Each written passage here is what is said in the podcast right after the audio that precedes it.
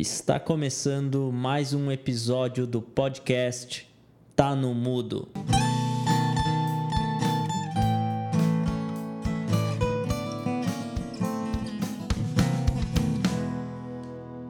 Olá, tudo bem? Meu nome é Diego Vieira e sejam bem-vindos ao podcast Tá no Mudo.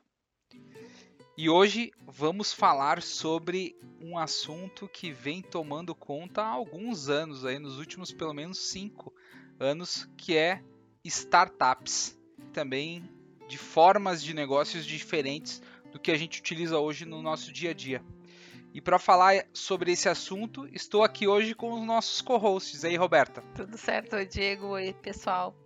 Uh, minha frase é sobre o Tá no Mudo hoje. Tá no Mudo vai virar um unicórnio? Façam suas apostas.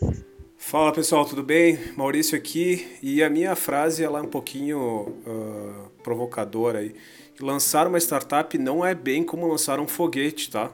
Ah, o Vardio aí tá lançando foguete, é dar com pau aí, mano.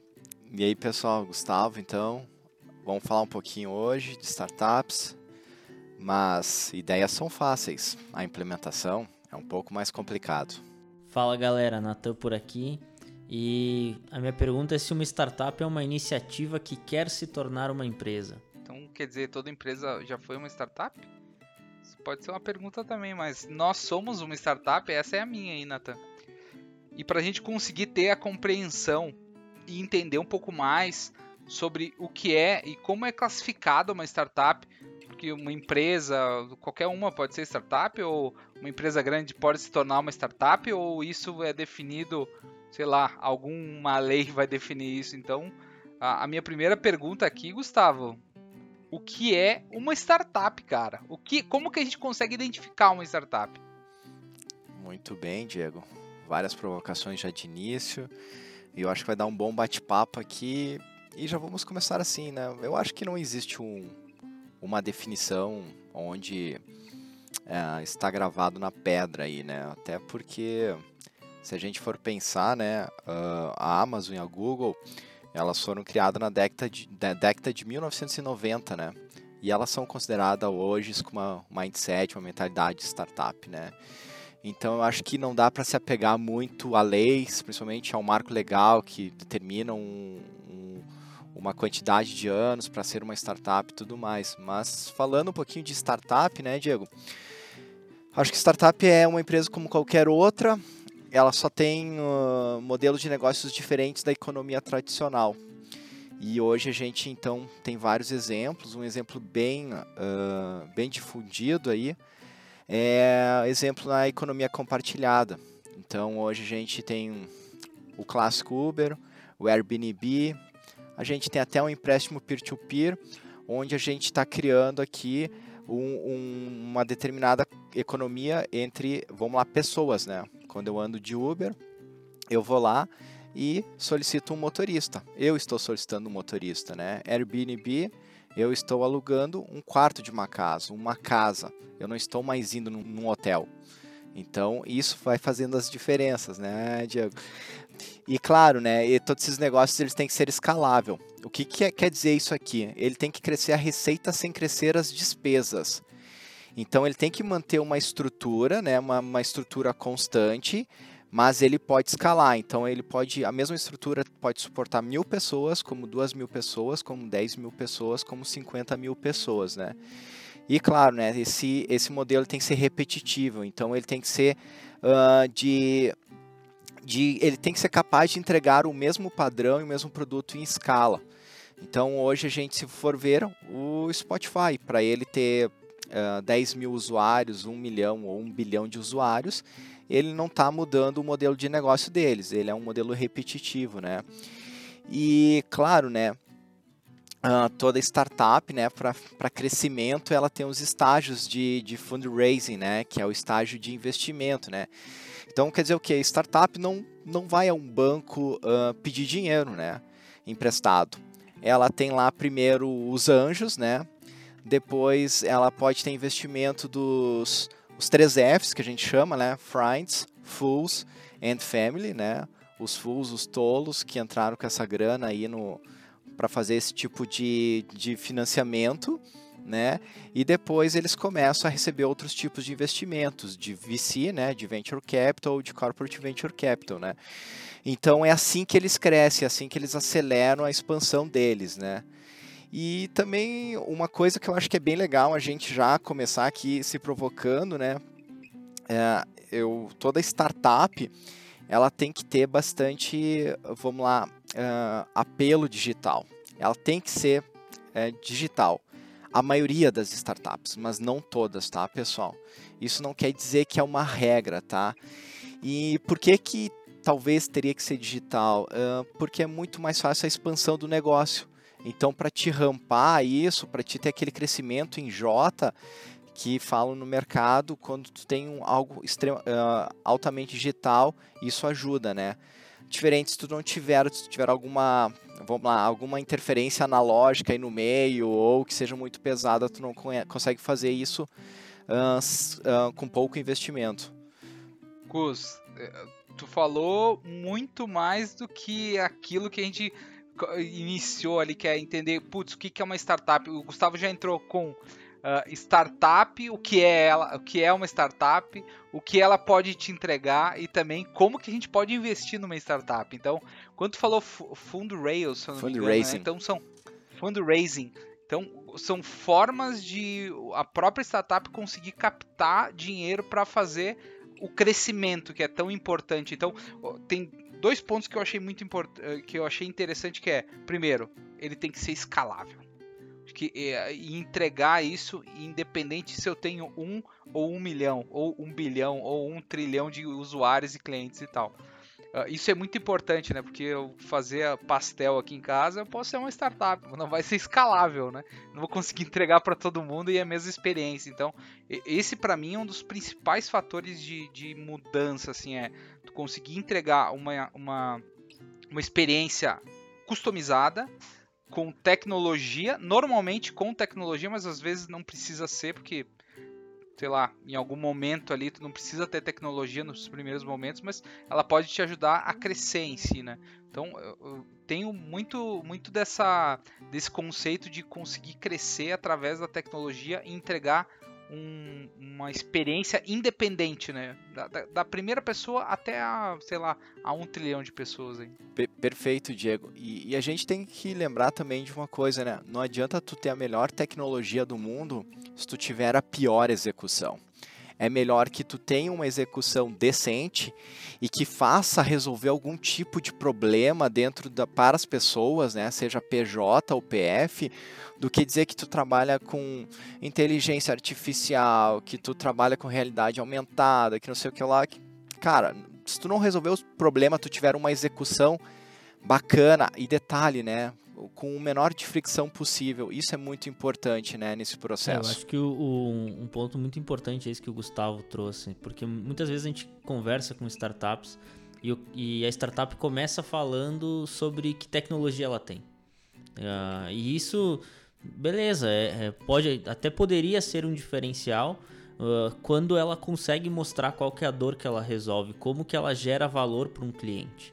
Acho que esse é um aspecto extremamente importante. Isso uh, não se difere quando a gente abre uma empresa tradicional ou quando a gente vê uma empresa tradicional.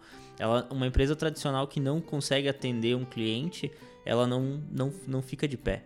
Só que, obviamente, uma, acho que uma característica importante de se comparar quando se fala de startups empresas tradicionais é muitas vezes essa necessidade de, de gerar capital, de gerar caixa rapidamente. Porque uma startup ah, obviamente, né, o, o, cenário que a gente vive hoje, ela, ela consegue buscar uh, funding, como usando o termo que o Gustavo trouxe, uh, pre prescrevendo, né, ou prevendo crescimento escalável futuro, esse crescimento em J, esse crescimento exponencial que se fala, uh, é dizer assim, eu consigo, hoje eu estou faturando pouco, estou faturando 30 mil reais, 50 mil reais por mês, mas esse meu produto aqui, tendo um, um, eu conseguindo alavancar aqui dois, três grandes clientes no B2B, isso aqui vai ter um crescimento exponencial que vai gerar uma rentabilidade futura. E aí a startup ela é muito mais precificada por essa perspectiva de, do quanto que ela vai valer no futuro do que a geração de caixa que ela tem atual. que é diferente de uma empresa tradicional. Uma empresa tradicional, ela é muito mais valorizada pela capacidade dela gerar caixa no presente e no futuro de curto prazo. E a startup não, ela está sendo muito mais uh, arriscando num, num, crescimento futuro e quem está entrando ali nesses ciclos de investimento que o Gustavo comentou, de CVC, de VC, de Series A, Series B, ele está prevendo esse crescimento exponencial e conseguir fazer a sua saída ou conseguir ter uma rentabilidade sobre o capital que foi investido de maneira muito agressiva e muito mais rentável do que numa empresa tradicional ou em qualquer outro no mercado de ações, digamos isso também, né? Então, só para só a gente trazer aí um, um, a tradução de todas essas siglas aí, CVC, Corporate Venture Capital, C, que, que mais que tu falou aí, Nathan? CVC, Series A, Series B. Series A, Series, então a Series A é, é pre-Series A também eu posso ter, né? Então eu posso investir uh, numa rodada lá de investimentos que a startup vai se propor alguém comprar ou investir nela. Então a primeira, a primeira rodada, a segunda rodada. Acho que o Nubank está lá na sua F G, sei lá qual, vai chegar até no Z, até em algum momento antes do IPO vai chegar na Z, né, Nathan? E, e, e, é importante, né, Diego, a gente falar que quando o pessoal tá com uma ideia com, ou fazendo uma validação, ele tá achando o problem solution fit. Então ele tá achando o fit para resolver aquele problema, né? É muito importante isso. Quando ele vai para uma rodada seed, ele está achando o Product Market Fit, né? Então ele está achando o PMF dele. Se realmente aquele produto né, tem fit com o mercado, né, pessoal? E quando a gente, só fazendo mais uma observação aqui, quando a gente está fazendo isso, a gente está testando hipóteses e validando MVPs. O que que acontece aqui, né? Para te ter certeza que tu vai resolver uma dor, um problema de, algum, de alguma pessoa aqui dentro. O que, que é um MVP, Gustavo? é, mínimo produto viável. Uh, e aí o que acontece? A gente tem realmente esse MVP ele tem que ser amplamente testado. Não é só para a mãe do Diego nem para a mãe do Gustavo, mas ele tem que ter, vamos lá, uma grande fatia dentro de um público gigante, tá? Então, porque o que acontece? Todo mundo, o exemplo, né? todo mundo usa banco, mas só uma parte dessa fatia gosta do Nubank. Então, eu tenho que achar quem vai utilizar o meu produto. Isso é muito importante para validar para uma startup. E a gente tem que lembrar mais uma coisa, né, pessoal? É, a gente, quando faz alguma coisa, né, vai resolver algum problema, alguma dor, a gente tem que se lembrar que a gente faz para pessoas. Mesmo tu dizendo que é B2B. Que é... Então, tu tem que sempre se lembrar do teu cliente, quem é que vai utilizar essa solução e qual que é o problema que ele vai resolver. Então, é quase que é, é mais do que um business, é quase que um, uma mudança social aqui dentro, entendeu? É, é um pouco diferente do que as organizações tradicionais querem resolver, tá? Então, eu, o que, que acontece? Tem, tem que criar essa nova consciência para dar escala para esse produto, para essa, essa solução dessa startup. Então, é muito importante isso. Uh, Gustavo, sabendo que da tua experiência aí com, com startups e, e, e, vinculado aí também com a área um pouco mais corporativa, digamos assim, né? Uh, a gente sabe muito bem que a ideia é sempre, o resultado sempre é ter transformar a hipótese numa certeza, correto? Uh, qual que é o maior desafio que tu enxerga assim, Gustavo? Porque quando a gente pensa em startup, a gente pensa que é um grupo de é uma galera que está numa garagem e que, de alguma forma, nichou o mercado, né? Então, conseguiu achar um, um, uma oportunidade, digamos assim. Talvez eram ex-funcionários de uma grande empresa e conseguiram achar um ponto ali para poder investir tempo, investir, vamos lá, conhecimento e tentar a vida com essa startup, né? Uh, o que que, o que que assim é, é uma das primeiras coisas que tu olha sabendo que é um pessoal que não tem tanto. Ou, vamos lá, pode tanto ter vindo de uma empresa grande, mas como também pode não ter vindo de uma empresa grande e não sabe como é que eh, tem que lidar dentro de uma empresa grande. Então, como é que tu analisa essas, essas empresas, assim, como é que é o teu viés do tipo, sei que não vão, vocês não vão ter todas as estruturas possíveis porque vocês estão numa garagem, mas tu também tem que ter o teu olhar que no momento que eu plugar essa startup, né, numa, numa dimensão maior, eh, ela vai precisar cumprir alguns requisitos. Como é que é essa tua análise, assim, se tu puder explicar um pouquinho mais? O que que acontece, né? Uh, eu acho que uma coisa que a gente tem que desmistificar, né? A maioria dos das startups, a média de idade das pessoas são de 40 anos para cima, tá? Se engana aí muito quem acha que é aquele pessoal de 20 anos, 22 anos, 25 anos que querem fazer alguma coisa.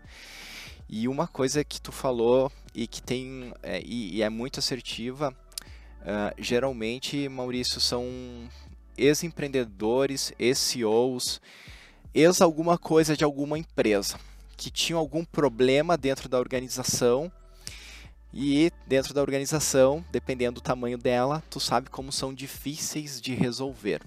Saíram dessa organização e montaram alguma startup para resolver esses problemas e ganhar uma escala gigantesca, né?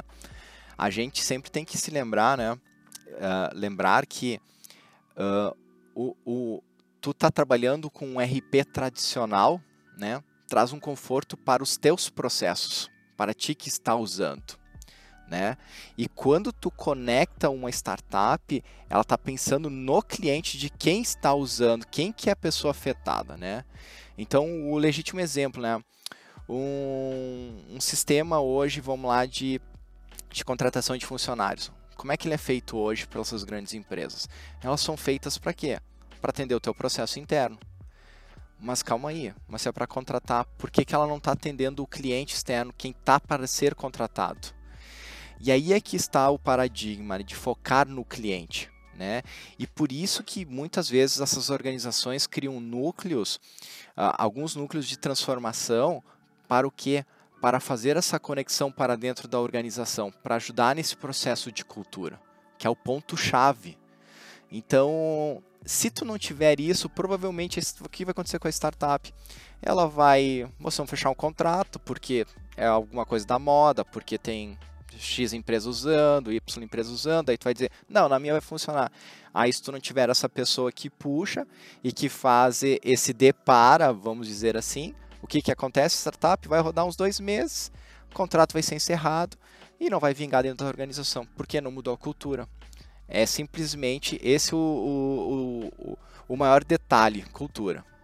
Legal. O Gustavo, uh, eu estava lendo algumas, alguns números aí, falam que, não sei se está certo, né? Depois tu, tu valida. Uh, mais de 70% das startups, elas, enfim, quebram. Não sei se é esse termo que se usa aí. Uh, em X período de tempo. tu pode tu pode passar pela tua experiência o que que tu acha que isso leva ou se isso é realmente a propósito, né? Que que se teste essa dor, que se tenta implementar, se aprenda rápido e se é para quebrar, vamos quebrar e vamos, vamos seguir para frente, sabe?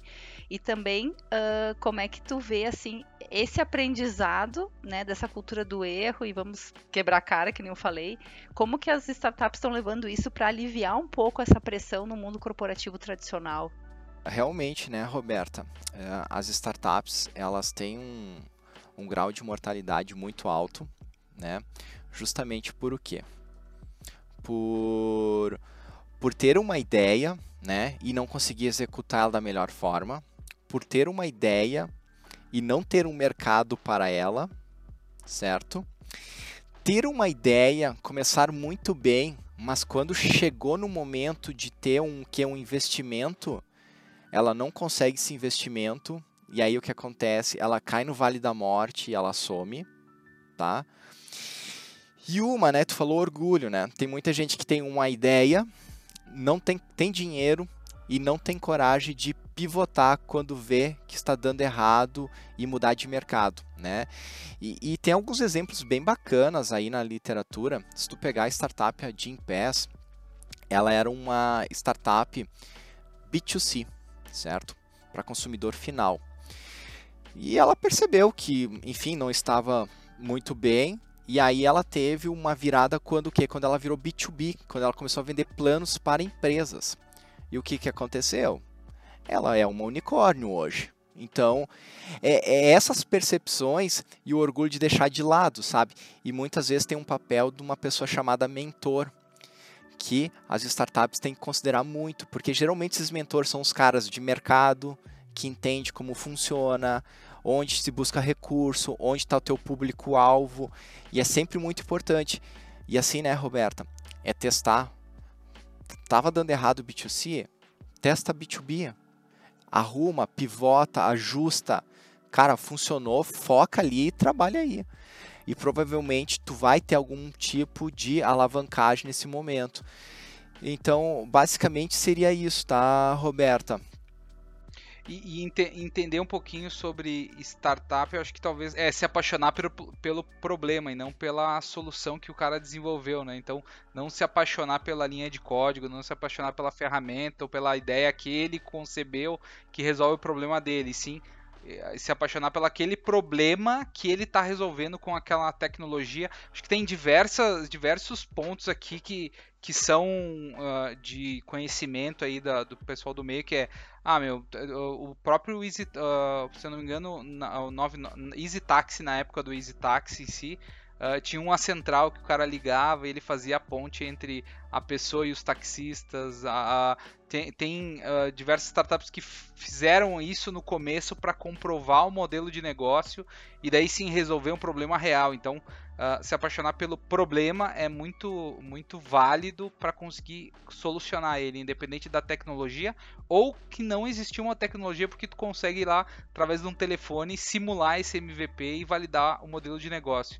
Tu falou um pouquinho sobre o que é o unicórnio, na verdade, startups unicórnios, né? Então, só para trazer mais um mais um, um captcha aqui para nós é uh, unicórnios são startups que valem mais de um bilhão de dólares aí, então é um termo definido e no Brasil existem várias, não sei qual foi a primeira aí, Gustavo, mas no Brasil existem várias aí em si, tá? Então também trazendo esse, esse um, um pouquinho desse sabor aí de dessas definições aí, Nathan. Um outro ponto que o, que o Gustavo trouxe foi pergunta da Roberta em relação à, mortalidade de startups, né? Óbvio que um dos aspectos ele é muito, o, ele é bastante claro e até certo ponto óbvio. Como uma startup ela trabalha com coisas que não foram validadas ainda, com modelos que não são tradicionais, uh, ela tende a errar muito mais, a não acertar, é lidar muito na incerteza. Digamos aqui que a gente vai abrir, um, não vai abrir uma startup, vai abrir uma padaria aqui, o Tá no Mudo vai virar o, o Tá na Forma. E. A padoquinha, e a, gente... a padoquinha estilo São é, Paulo. Uma, uma toada... Tá no forno, Tá né? no forno, vai tá virar no o... forno. Vai virar o Tá no forno. E a gente entende que tem um bairro aqui próximo que não tem uma padaria que faz um pão muito bom ali para atender aquele, aquele mercado. E a gente abre uma padaria ali. A nossa chance de conseguir faturamento e, e, vender esses pães, ela é muito maior do que se a gente fizesse aqui o, a assinatura do pão quentinho. Vamos lá. Em vez de abrir uma padaria, a gente vai criar aqui um produto que é uh, o subscription Netflix, que vai ser o Pãoflix. Que o cara assina e ele coloca o horário e a gente vai entregar na porta da casa dele uh, meia dúzia de pães todas as manhãs e ele vai pagar lá assim, 40 reais por mês. Pô, Natan, tem mais, mais um clube de assinatura, Natan. Mais um clube de assinaturas no Brasil. Aí a audiência, né? Não, não bastou ter clube de livros, não bastou ter clube de. Eu já vi clube de livros, Gustavo. Já vi clube de, de flor, já vi clube de, de, pé, de coisa de carro, tipo ah, uma cera, um negocinho. O Natan inventou agora, audiência, o clube de assinatura de pães. Aí pode, pode, pode abrir aí que vai dar certo aí, viu? Olha, eu, sinceramente, bem executado, não, não faria mal nenhum, tá? Natanzinho, um pãozinho quentinho chapa, aí chegando em casa e tudo mais, hein? Mas, mas eu acho que é por aí, né? E a gente vê uma era de serviços aqui nascendo com as startups, né? É serviço de locação de veículo, locação de, de, de moradia, Uh, sem tu ter uma moradia fixa, né? De tu ter o carro elétrico, carro elétrico, né? Então é, essa, é, essa questão de serviços foi o startup que, que trouxeram, trouxeram muito forte e tu pode ver é uma tendência que tende a ficar, né? Até porque o que acontece, o ser ele está muito mais relevante do que o ter hoje em dia para essas novas gerações. Então eu prefiro ter um bilhão de músicas disponíveis no Spotify do que ter minha coleção de 100 CDs, né? ou de ter mil MP3, né? Então eu acho que, que isso veio e vai ficar aí o pãozinho aí, Natan.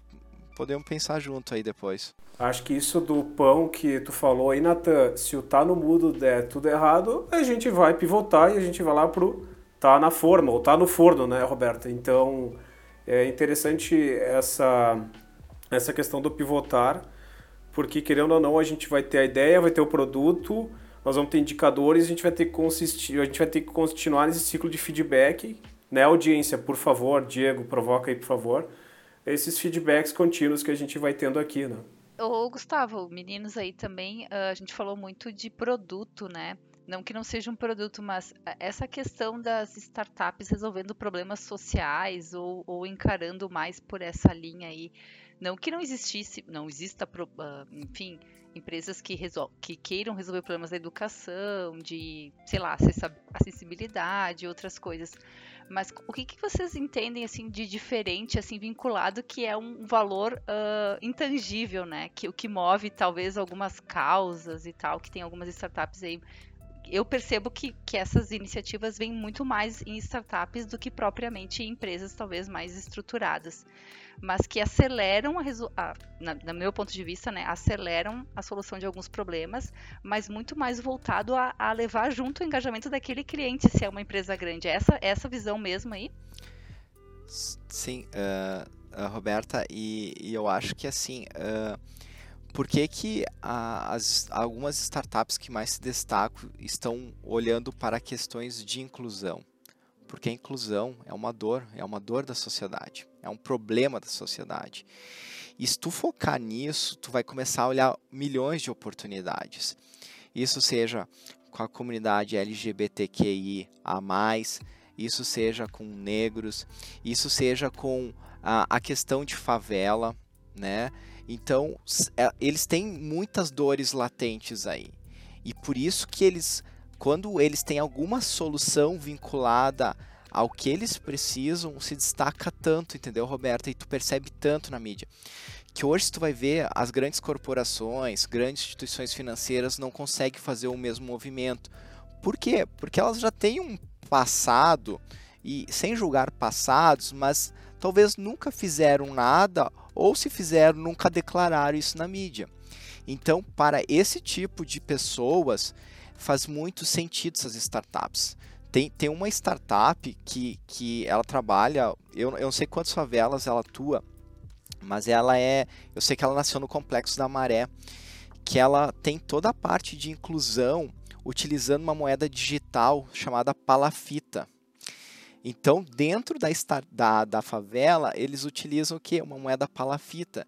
E daí tu tá, mas que, que isso é inclusão, entendeu? Onde o banco não chegou, onde as instituições financeiras não tiveram coragem de ir lá e fazer algum tipo de educação, algum tipo de movimento para incluir esse pessoal no sistema financeiro, foi lá uma startup e fez. Então aí é que está a diferença, sabe? Por isso que tu vê as startups movimentando tanto essa parte de inclusão. E, e sobre a startup, Gustavo, se eu não me engano, é o Banco Maré. É o Banco Maré, e, perfeito, é Diego. Isso aí, é isso aí, é isso aí. Que faz lá toda essa, essa esse auxílio né, para os moradores uh, que conseguem fazer essa troca de, entre alimentos e também produtos e serviços aí dentro do Complexo da Maré. Uh, um ponto importante aqui, Roberto, é que, uh, que eu vejo, pelo menos no mercado, é que a relevância da startup ela está voltada totalmente ao propósito e ao que ela quer resolver, né, como problema. Então, a questão do banco do banco o banco Maré ou tem a questão também relacionada ao transporte, à comida. Uh, diversas startups se sobressaíram aí com, uh, com o advento da, da, da, pandemia e que no momento zero dela já conseguiram rapidamente entregar uma solução que se, adequ se adequou muito a essa situação que a gente está vivendo até hoje aqui e até o presente momento ainda se, se, se, se torna ainda um impeditivo para diversas ações nossas presenciais né, em si. Uh, na visão de vocês, uh, isso vai evoluir? Isso foi um aprendizado para as startups? A gente conseguiu construir produtos a partir dessas necessidades? O que, que a gente consegue ver hoje no mercado pós-pandemia? E para a gente fechar também, né, qual, quais serão os próximos passos aí de startups para essas necessidades que a gente tem? Vocês conseguem perceber isso já no mercado? Eu vejo que, uh, Diego, que as startups agora têm um grande uh, desafio, uh, que é, obviamente é aproveitar as oportunidades que apareceram porque a realidade mudou. E, mas eu vejo que tem uma grande mudança acontecendo também, que é a, a necessidade das startups de conseguirem serem rentáveis ao longo do tempo. Eu acho que isso é uma mudança que, que tem aparecido e que tem cada vez levantado questionamento de startups que passam 5, 10 anos, elas chegam num valor de faturamento muito alto, mas sem conseguirem uh, ser rentáveis ao longo do, do tempo. Né?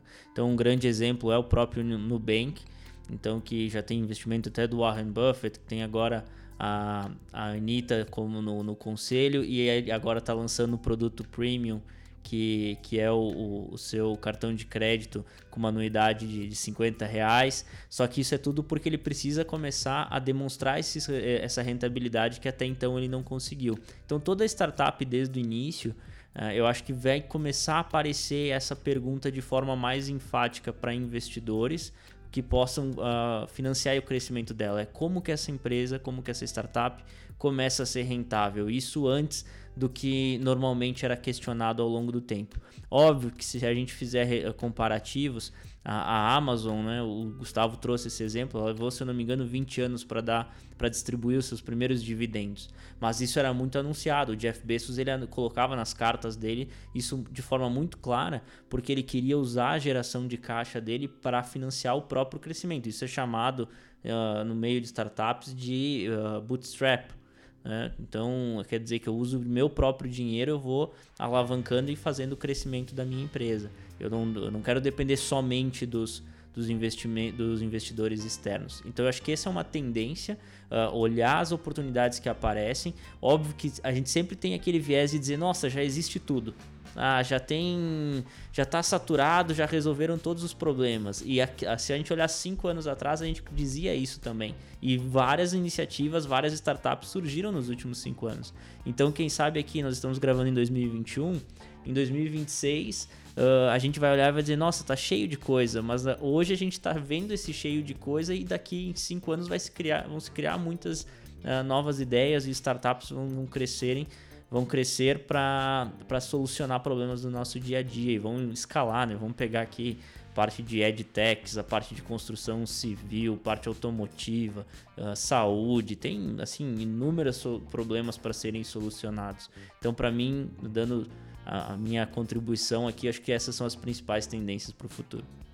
Bem bacana, Nathan. E assim, uh, só reforçando o que tu está falando, né?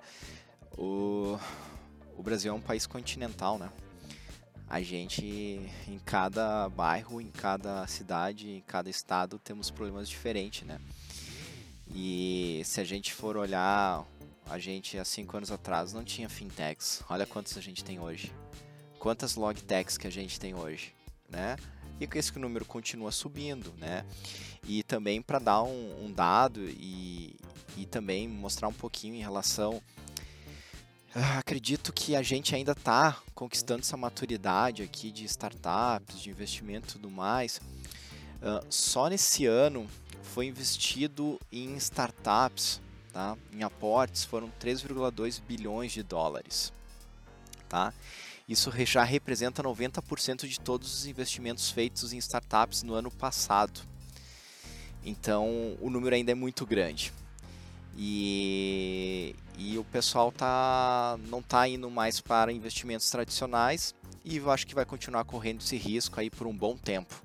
Então vai fazer investimento em startups. Excelente, excelente. E para você aí que gostou desse episódio, tá afim de investir uma startup e tem, e tem aí um smart money, né, Gustavo?